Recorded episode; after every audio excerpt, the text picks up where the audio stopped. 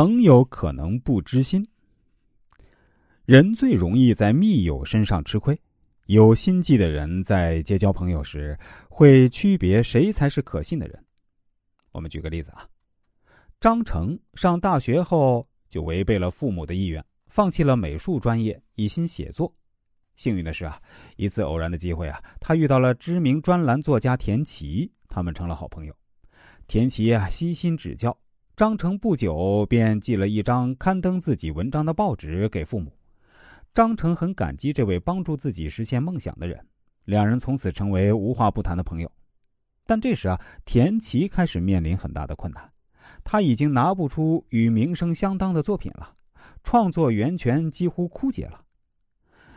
一次在酒桌上，张成把他最新创作的计划呢说给田奇听，田奇心里闪过一丝光亮，他端着酒杯仔细听完，不住的点头，心里啊却有了别的念头。不久啊，张成在报纸上发现登载了和自己构思一样的作品，文笔清新优美，署名却是田奇。张成痛苦极了。其实啊，如果田奇当时给张成打个电话解释一下，张成也会原谅他。但张成等了整整三天，也没有任何音讯。半年之后，张成在图书馆遇到田奇，他们相互打了招呼，然后很有礼貌的握手告别。自那件事之后呢？两个人便再也不交往了。这个故事可以看出啊，即使是再好的朋友，也要提防，因为最不容易防范的人就是自己的密友。友情要经过很多考验。如果你和某人曾是好友，但已有很长时间没有联系，似乎感情已经淡忘，但是有一日他却对你非常热情，在这种友情突然升温的反常情况下，你应该提高警惕。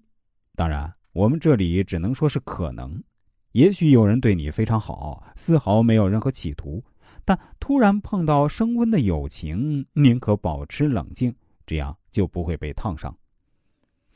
在如今的商业社会中啊，朋友之间的友情是维系在共同利益基础上的。你帮了别人很大的忙，因此啊，他对你十分感激，慢慢的你们成了朋友，相互帮忙。但是啊。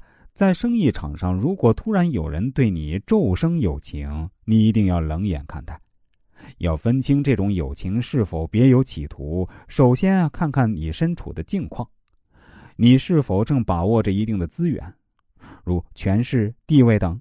如果是，那么这个人啊，有可能是冲着这些而来，想要利用你。